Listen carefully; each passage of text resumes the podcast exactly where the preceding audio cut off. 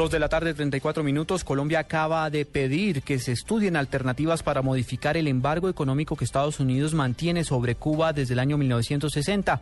La noticia se da en vísperas de la Asamblea General de la ONU en Nueva York, donde está la enviada especial de Blue Radio, Lexi Garay.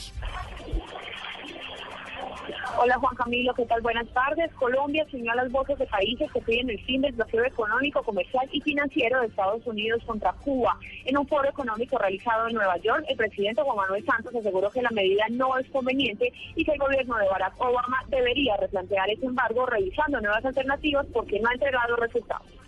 The U.S. que los Estados Unidos and Cuba y Cuba uh, reach some kind of working relationship that allows the U.S. que permite a los Estados to lift an embargo which, in my view, que desde mi has failed. vista ha fallado. I think it's time to try, like I'm, I am also proposing the world, let's try another approach in the war on drugs.